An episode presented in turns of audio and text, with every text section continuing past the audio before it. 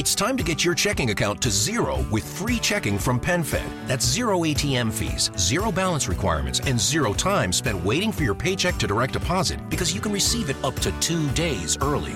Open your account with just $25 and see how big zero can be. Apply online today at PenFed.org slash free checking. Early direct deposit eligibility may vary between pay periods and timing of payer's funding. To receive any advertised product, you must become a member of PenFed, insured by NCUA.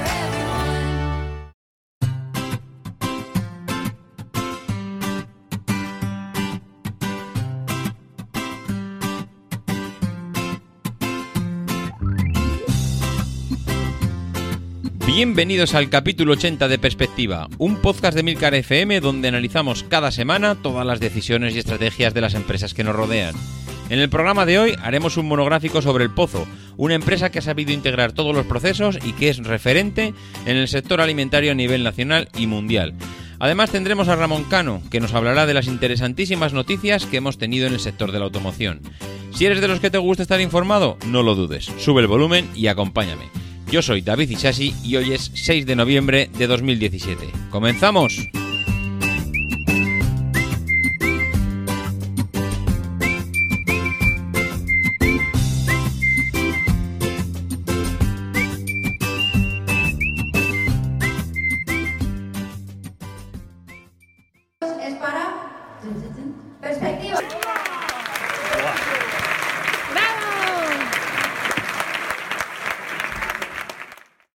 Sí, señores, así fue, así fue como perspectiva. Ganó el premio al- en la categoría de, Economía o Negocios, al mejor podcast del año. Y, y la verdad es que fueron unos momentos increíbles. La verdad es que no os podéis ni imaginar la alegría y cómo disfruté eh, ese momento.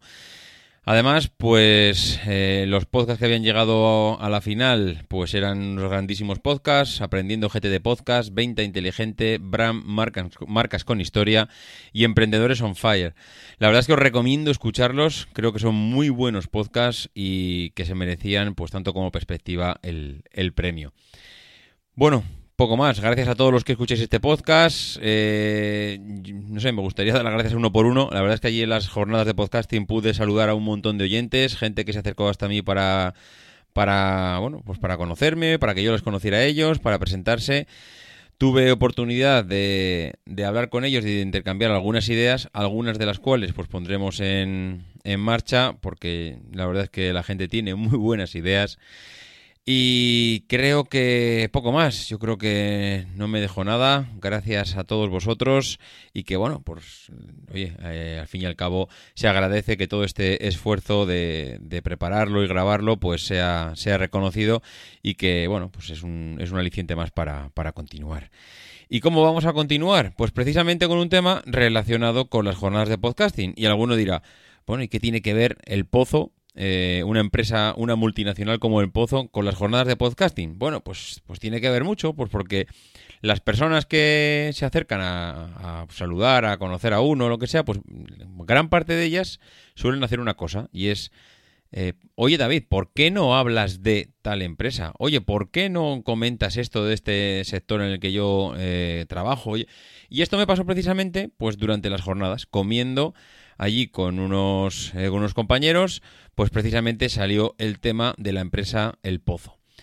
Eh, bueno, salió en la comida, estuvimos hablando de ella, estuvimos comentando ya, pues derivamos a otros temas, pero la verdad es que me quedé muy sorprendido, porque yo sí que evidentemente había oído hablar de ella, pero nunca había, mm, no sé, me había parado a pensar en hacer un podcast. No era una empresa en la que eh, casualmente me habría encontrado con alguna noticia, con lo cual, pues no, no, no había caído en hacer un podcast. Pero hablando sobre la empresa, sobre la gente que sí que la conocía, pues te das cuenta que, vamos, por supuestísimo que tiene eh, un digno lugar aquí en perspectiva, pero ya no solo como una píldora, sino como la dedicación a un capítulo un poquito más denso para conocer la historia y la estrategia de la compañía.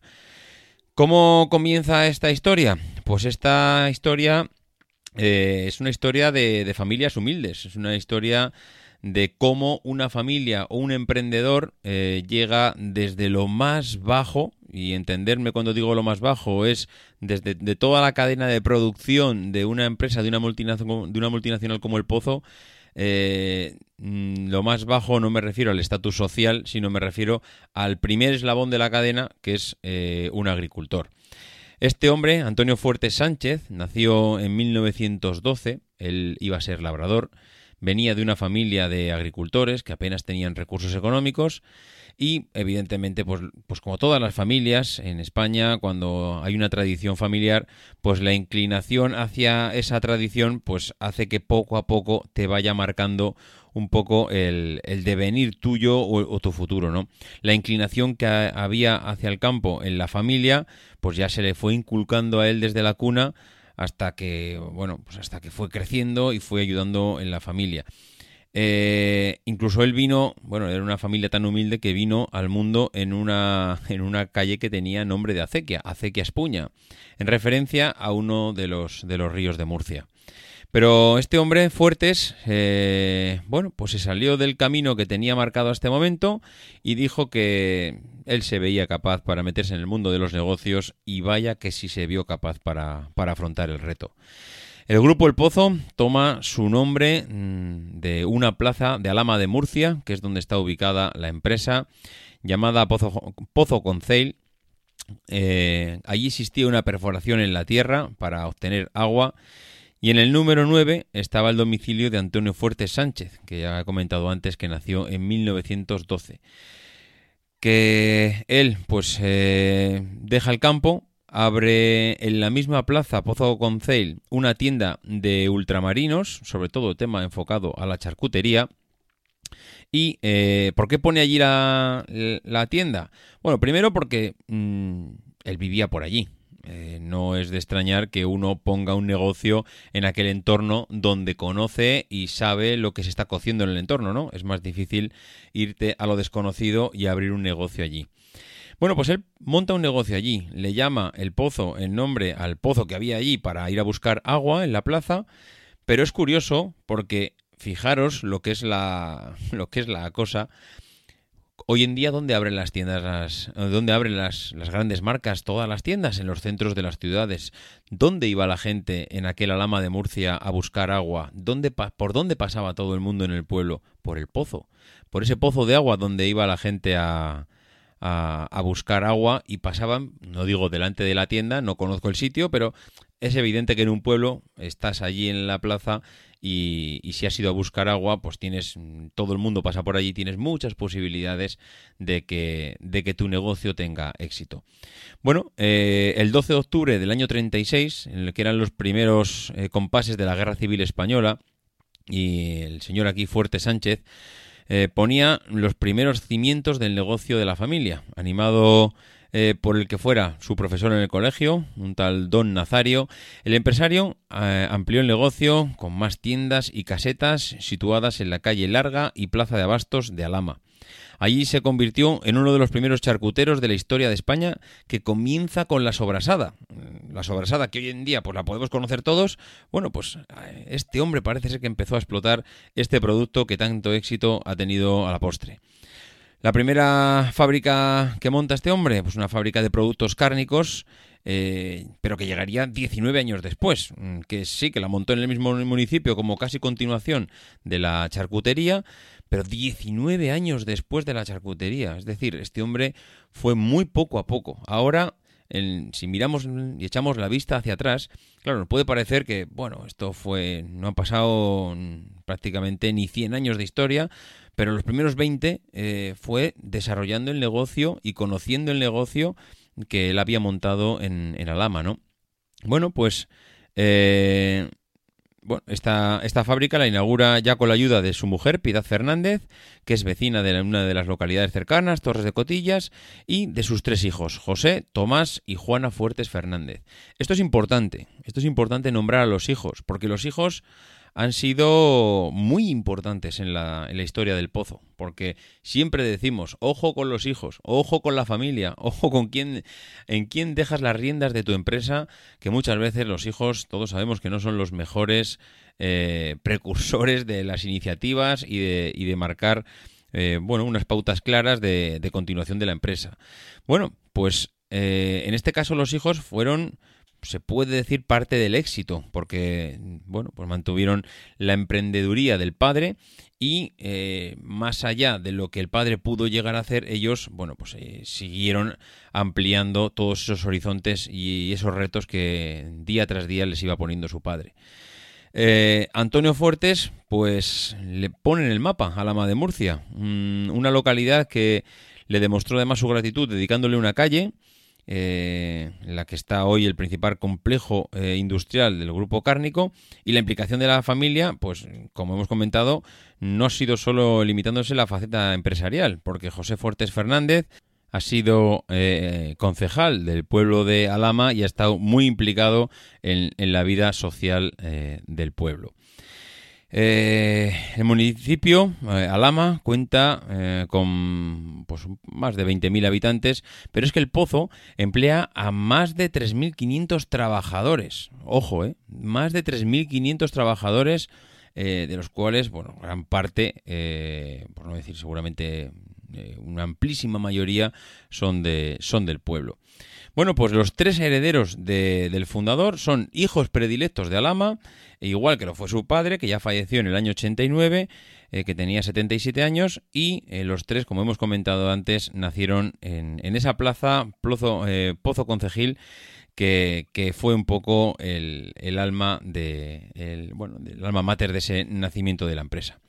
Bien, pues el, el comercio eh, conocido como la tienda de, de Antonio el del Pozo, se convirtió en uno de unos puntos neurálgicos del pueblo, a pesar de las difíciles circunstancias eh, económicas del momento, tanto durante la guerra civil como de la posguerra, y Fuertes abrió dos charcuterías más, eh, como hemos comentado, y empezó a vender esa sobrasada que, que, bueno, eh, se le hizo convertirse en uno de los primeros comercios de España donde se comercializó este producto originario de Sicilia y que se popularizó en Valencia, Murcia y Mallorca. Él hacía una cosa, el tocino que le sobraba eh, hacía el embutido y de este modo pasó a convertirse eh, en industrial. Y en 1954 inaugura eh, la fábrica de embutidos de Alama junto con, con la familia. Bueno, pues lo que hizo este hombre, pues mandó a los hijos a estudiar, mandó a los hijos a formarse y en la década de los 50, eh, José, en la Escuela de Industrias Cárnicas de Madrid, Tomás se diploma en alta dirección de empresas en la Universidad de Murcia y eh, con 16 años ya se encargaba de las facturas y los albanales de la tienda y también Juana por su parte pues ayudaba a sus padres en, en la fábrica aunque estaba más volcada en la parte más social de la empresa. Bueno, la, segunda generación de la familia toma las riendas del negocio familiar y fue el verdadero motor de todo lo que vino después. Eh, Tomás asciende a, asciende a la presidencia y José eh, se queda en el puesto de consejero delegado. Ellos inician lo que es la actividad ganadera en el año 68. Arrancan la comercialización de productos elaborados y carnes frescas en el año 71. Inauguran un complejo industrial en Alama y se lanzan a expansión internacional en el año 79. Son los responsables de la primera campaña de publicidad de televisión en el año 80, centrada principalmente en lo que hemos comentado, en la sobrasada El Pozo que lanzó su padre en la tienda del pueblo. Eh, bueno, pues el padre al final falleció, pero para cuando falleció el padre ya había visto cómo sus hijos habían triunfado, pero, pero con creces, ¿no? Bueno, pues los hijos también crearon sus propias familias. Eh, el hijo José se casó eh, con Carmen Gómez Baño, tienen cinco hijos. Tomás también se casa con Rafaela Quintanilla y tiene otros cuatro hijos. Y Juana se casa con Juan Casanovas Ballesta, que es padre de tres hijos. Forman así tres ramas de la familia fuertes que controlan hoy el 100% de la propiedad del grupo. Ojo, importantísimo este dato. Controlan el 100% de la propiedad del grupo. No han querido salir a bolsa, no han querido que vengan eh, inversores eh, externos para tomar decisiones por ellos. No han necesitado esa financiación que, en muchos casos no te queda otra que acudir a esos bancos, a esos fondos de inversión, pues para poder eh, financiarte y poder acometer, bueno, pues eh, medidas de, de mejora, inversiones, eh, expansiones, etcétera. Esto es importantísimo que la familia no haya dejado que nadie venga de fuera. Eso les da a una autonomía. A día de hoy, que bueno, claro, mm, eh, esto estaba planteado ya desde el principio así. El padre, mm, desde el primer momento, manda a los hijos a estudiar, los hijos corresponden sacándose unas carreras y unos estudios que a la postre les sirven para mantener el negocio familiar y, llegarlo, llevarlo todavía más arriba. Y eh, no solo eso, sino que los nietos también al final acaban llegando a esos puestos de alta dirección que sería prácticamente imposible llegar eh, para bueno cualquier empresa, cualquier persona que estuviese muy muy formada a día de hoy, que los hay a miles en, en toda España, sería imposible llegar, bueno, imposible no, eh, se puede llegar, pero ¿qué tanto por ciento de probabilidades tienes de llegar a esos puestos de dirección si no estás eh, muy bien relacionado con este tipo de gente? Bueno, pues eh, una de las principales decisiones que tomaron eh, los hijos y los nietos fue la diversificación. Es lo que hace todo el mundo, es lo que tocaba cuando ves que el dinero llega a expuertas, es lo que debes hacer cuando no tienes que poner en riesgo la empresa y cuando además no tienes ningún problema para hacerlo porque tienes unos excedentes que dan para eso y para mucho más. Eh, ¿Dónde han ido a invertir dinero esta gente? Bueno, pues han ido a invertir dinero eh, en empresas o en áreas, mm, pues como por ejemplo el área agroalimentaria, que es eh, Agrifusa, una de las empresas que es en el sector de la agricultura, Cefusa, en el sector de la ganadería, El Pozo, que es, eh, bueno, la, que es la empresa industria cárnica, Fripozo, ultracongelados, Aquadeus, embotelladora de agua, Bodegas Luzón, la parte vinícola, Palancares Alimentación, Quesos y Lácteos, entre otras y otras y otras sociedades que podríamos estar aquí. A ver, eh, esto que hemos hablado es la parte muy, muy relacionada con la parte de alimentación. Y si abrimos, abrimos un poco el abanico, vemos que eh, se han metido en la parte inmobiliaria con Profusa, en la parte petroquímica con Aemetsa, la parte hotelera con Vis Hoteles, Azulejeras, Todagres, parques temáticos, Terra Natura, firmas de capital riesgo, Infocapital. Bueno, eh, han diversificado a lo bestia. Claro, es fácil diversificar cuando tienes un buen colchón económico para ello. Mm, al final lo que han hecho es poner todos esos dineros que ellos han conseguido en diferentes montones pues para garantizarse el éxito y creas un holding aparte que bueno, ese holding prácticamente mm, lo estás aislando de tu empresa de tu empresa matriz de tal manera que si tiene cualquier problema ba- bajas la persiana del holding y, y las pérdidas se quedan se quedan allá. Bueno, pues han invertido también en sociedades cotizadas como SACIR, eh, tiene el 6% de la constructora, eh, han participado en SICAPS, eh, mm, tienen paquetes de acciones en ACS, en Repsol, en BBVA, en Santander, CaixaBank. Bueno, los tentáculos de la familia Fuertes mm, no nos podemos hacer una idea hasta dónde llegan. Han invertido una cantidad de miles de millones en diversificar su negocio que sería raro pensar en un sector en España hoy en día donde no tengan una parte de acciones esta familia. Mm, Es verdad que por un lado eh, han invertido a lo grande y han invertido también en la provincia. Son firmes defensores de la comarca y la provincia y no han querido dejar de lado nunca eh, las raíces ni a la gente que bueno que les ha rodeado desde el principio y a sus propios co- conciudadanos. Eh, los 12 miembros de la tercera generación, estamos hablando ya de, de, bueno, ya de los nietos, ¿no? Están en el Consejo mm, de Administración de la Familia, que es una pieza clave pues, de la toma de decisiones, y, y ahí están. Y estamos hablando ya de la tercera generación. En una empresa que tiene más de 3.500 empleados en lo que es la- el complejo industrial, la empresa matriz, y el resto, hasta los más de 5.500 que emplea el grupo Fuertes, se distribuye, pues bueno, pues todas las eh, localizaciones de todas las empresas que tienen principalmente en la, en la región de Murcia. Oficialmente, el holding facturó en el año 2011 1.106 millones de euros, un 15% más que ya el año anterior. No he podido encontrar cifras más recientes, pero son una auténtica eh, barbaridad. Gestionan más de 20 compañías y en total, lo que hemos dicho, más de 5.500 personas, eh, que es, bueno, hay cientos y miles de pueblos en España que tienen menos habitantes que, que el holding del grupo, del grupo Fuertes. Eh, si hay una empresa industrial española que está ligada al grupo, al sector inmobiliario, es el Pozo Alimentación, eh, principalmente lo que es el grupo Fuertes. Si hay una gran corporación que está unida al ladrillo, son ellos.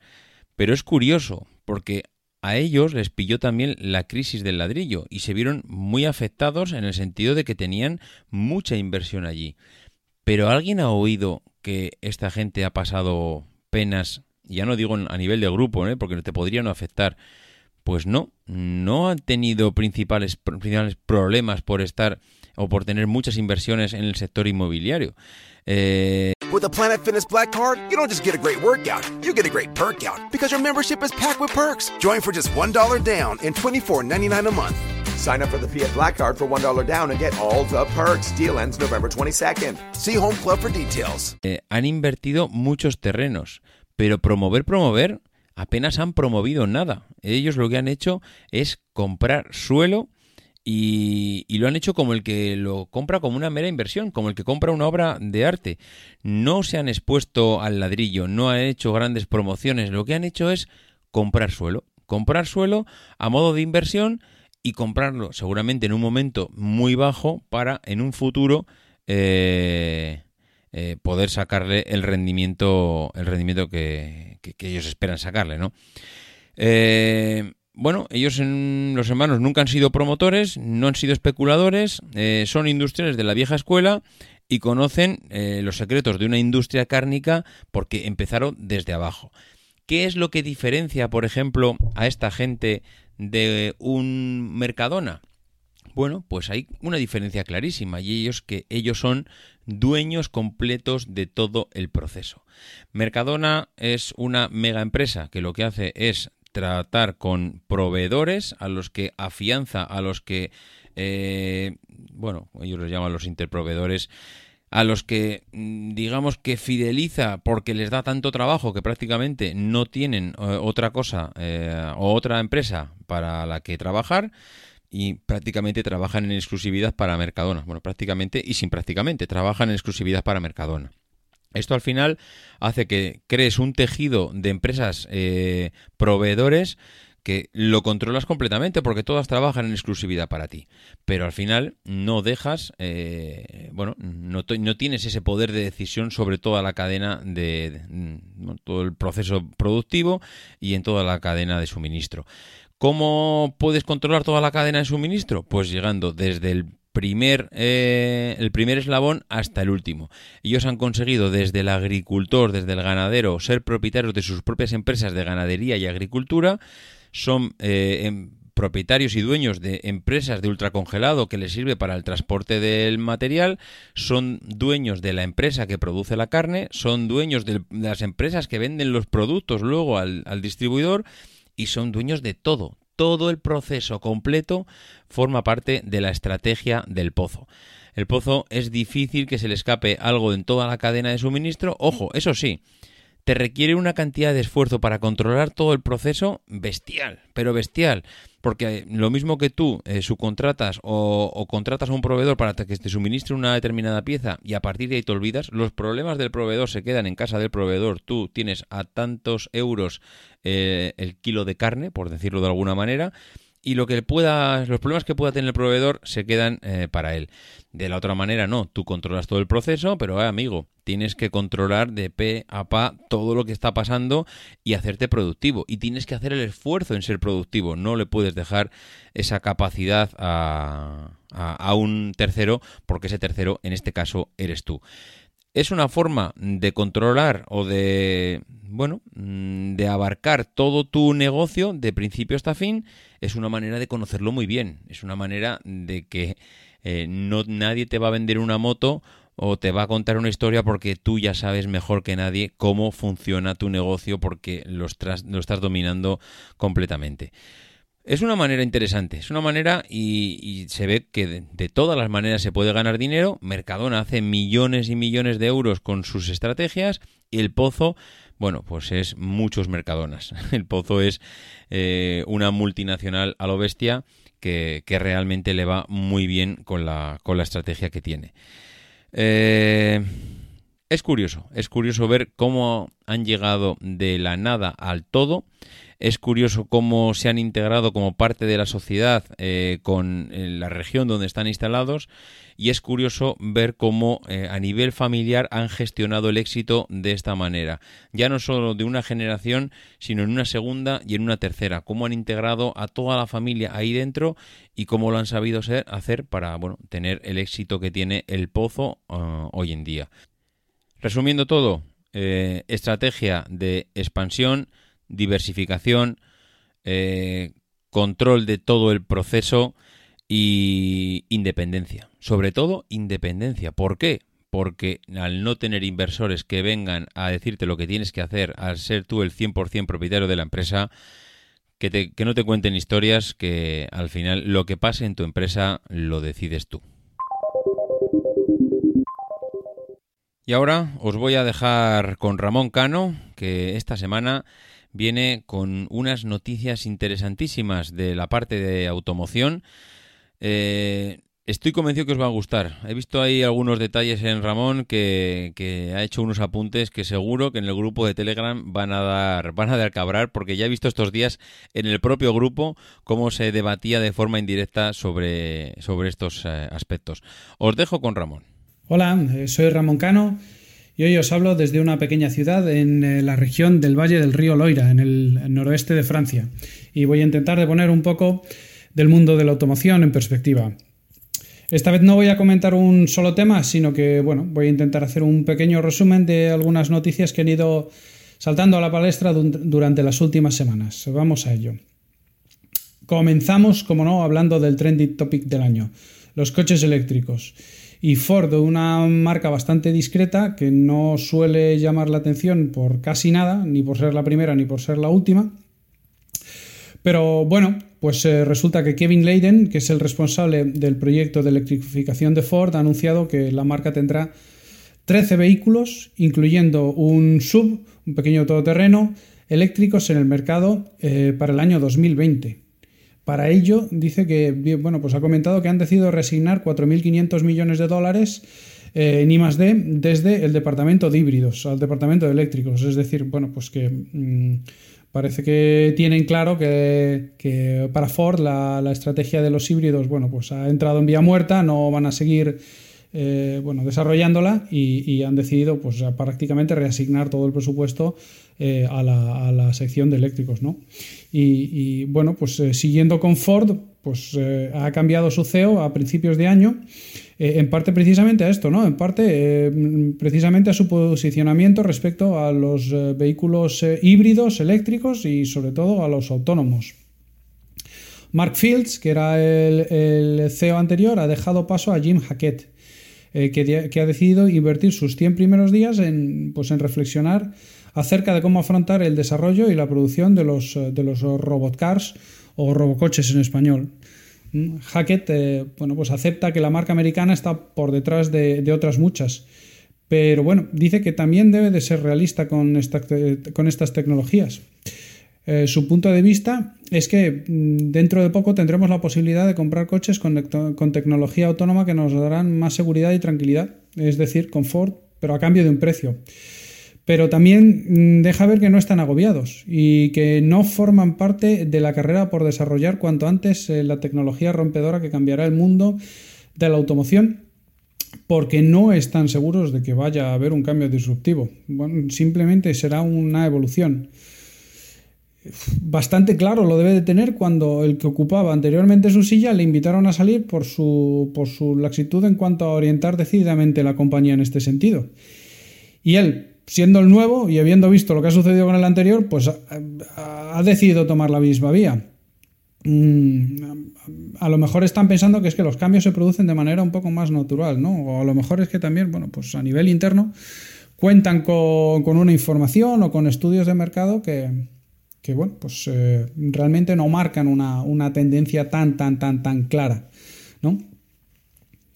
Vamos con, eh, otra noticia eh, referida en este caso a Tesla, que bueno, pues renuncia, entre comillas, a uno de sus, de sus pequeños símbolos de, de, identidad, ¿no?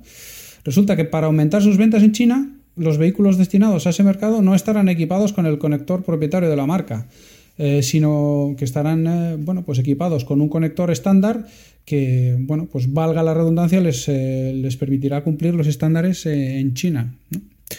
Eh, por mi parte, entendiendo en parte la medida, que pues bueno, un cambio de conector apenas tiene costes de inversión desde el punto de vista industrial o de diseño.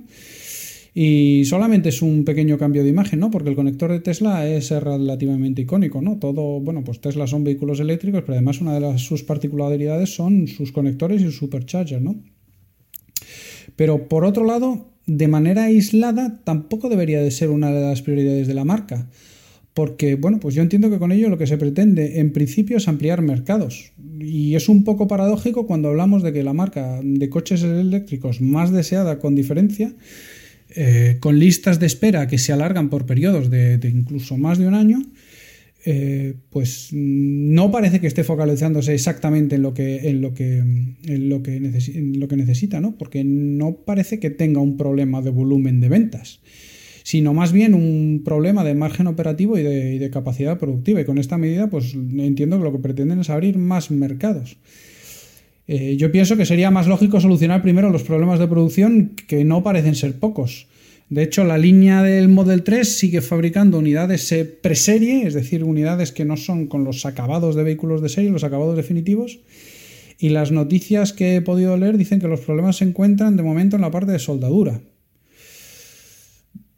Pues teniendo en cuenta que el ensamblaje de los componentes del chasis y la carrocería, que es donde se da la mayor parte de la soldadura, forman parte de la fase más embrionaria de cada uno de los vehículos, es decir, la parte inicial de la cadena de producción, pues no tiene pinta de que Tesla esté cerca de alcanzar la capacidad productiva que necesita para abastecer a sus clientes y quizá para llegar a un equilibrio en su cuenta de resultados, ¿no? Que haga que, pues que tras una docena de años ya, una docena de años fabricando coches, tengan un año en el que no pierdan dinero, por lo menos.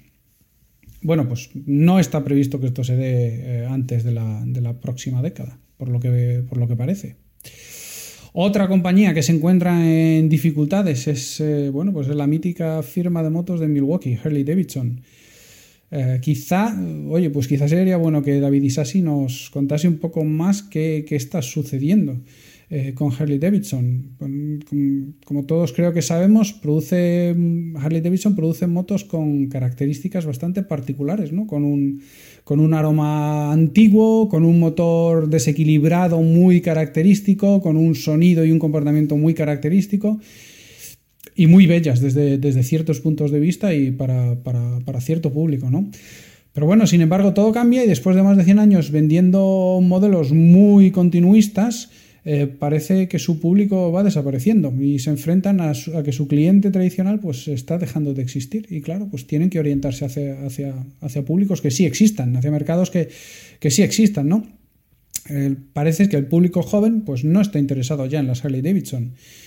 Y mientras la compañía intenta llegar a vender un 50% de su producción fuera de Estados Unidos y se centra en atraer el público femenino, las minorías étnicas, que ya no son tan minorías en Estados Unidos, eh, los jóvenes y también el público urbano, pues sus ventas siguen cayendo un, más de un 8% dentro de Estados Unidos y un 4,6% fuera, ¿no?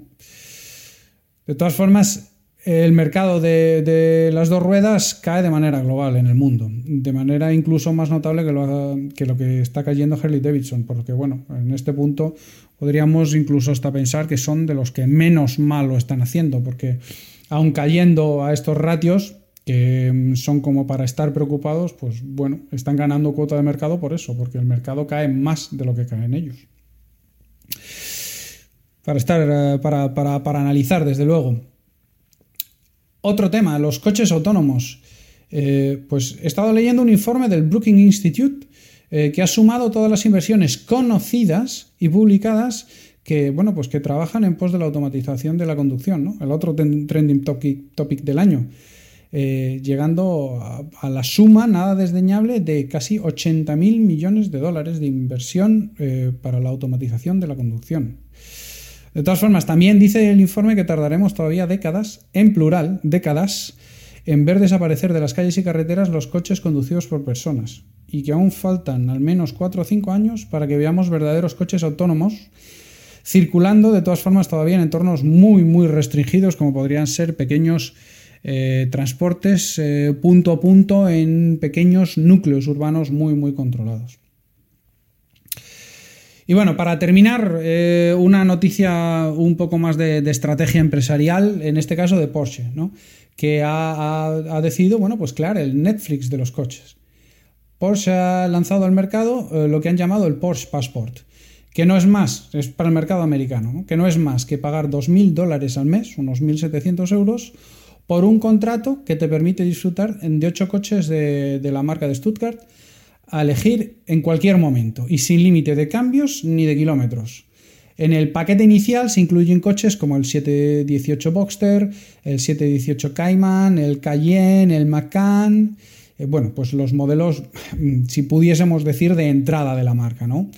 Eh, el funcionamiento del sistema es, bastante sencillo porque, bueno, pues tiene una aplicación para dispositivos móvile- móviles eh, a través de la cual el cliente elige el modelo que, desea, el lugar donde quiere recibirlo, el día, la hora, cómo lo necesita, etc. Y Porsche se encarga de entregarlo directamente según se haya especificado.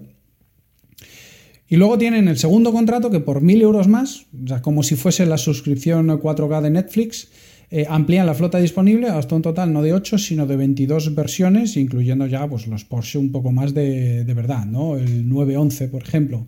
Y también el Panamera o diversas eh, variantes híbridas que, bueno, pues que eh, probablemente para el mercado del alquiler, como podría denominarse quizás un poco más este producto, honestamente no creo que tengan especial atractivo.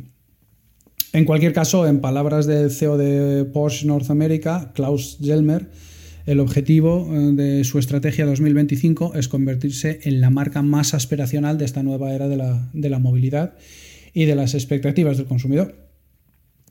Así que bueno, con estas eh, cuatro o cinco noticias que he comentado, eh, pues eh, esto es todo de momento. Pero bueno, no me quiero despedir de vosotros sin hacer dos comentarios muy breves fuera del mundo de, la automoción. El primero, por supuesto, darle enhorabuena a David Isasi por el más que merecido premio que ha recibido en las JPO 2017. Enhorabuena, David, porque es que mm, te lo has, te lo has ganado a pulso. Y el segundo, también un comentario para David, para un simpatizante de Apple como es él, eh, intentar hacerle entender de manera simpática que después de escuchar a José Mendiola hablan- hablando de Microsoft en el episodio anterior, debería empezar a sentirse un poco rodeado, porque yo también tengo una Surface y uso Office eh, 365 con OneDrive y demás, y estoy realmente encantado. Así que bueno, a ver si conseguimos que un día pruebe todo este ecosistema sin iconos saltando por ahí para llamar la atención. Bueno, un saludo a todos, nos escuchamos más adelante. Bueno, bueno, bueno. Pues mm, como dice Ramón, voy a tener que replantearme mi política de fichajes para el podcast, porque estoy empezando a sentirme rodeado por usuarios de Microsoft. Esto, esto lo tengo que mirar, esto prometo mirarlo. Algo, algo se me está escapando aquí para, para que tenga tanta gente usando, usando Windows. Bueno, eh, la verdad es que poco más. Eh, muchas gracias a todos por escuchar el podcast. Muchas gracias a todos los que votasteis por perspectiva para el premio de las JPod de este año. Y mm, la verdad es que estoy muy contento con el grupo de Telegram, porque cada vez hemos superado ya los 300, estamos en los 320 y pico, cada vez hay más gente por ahí hablando y opinando de cosas, y además mm, no os quiero, vamos, no os quiero asustar, pero es que cada vez estoy encontrando más gente ahí en el, en el grupo que controla de algunos sectores que yo no tengo ni la más remota idea y me está viniendo bien para pescar algunos fichajes que, creo que escucharéis eh, muy pronto por aquí. A los demás, pues que nos escuchamos la semana que viene, que ya sabéis cuáles son los métodos de contacto. El que quiera dejar algún comentario en, en el blog emilcar.fm barra perspectiva, allí mm, pues eh, comentar cualquier cosa que queráis opinar sobre el episodio. El que quiera mandarme un correo electrónico a davidisasi.mac.com, el que quiera escribirme por Twitter arroba el que quiera eh, entrar al grupo de Telegram pues tiene el enlace en la página de perspectiva de Milcar FM Y eh, a todos los demás nos vemos la semana que viene y no dejéis de intentar ser uno de esos locos que hace lo imposible por cambiar el mundo.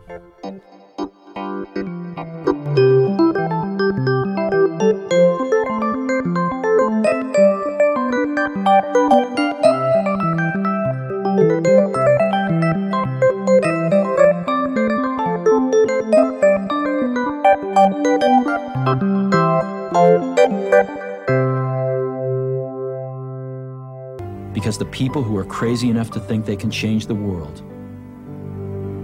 are the ones who do.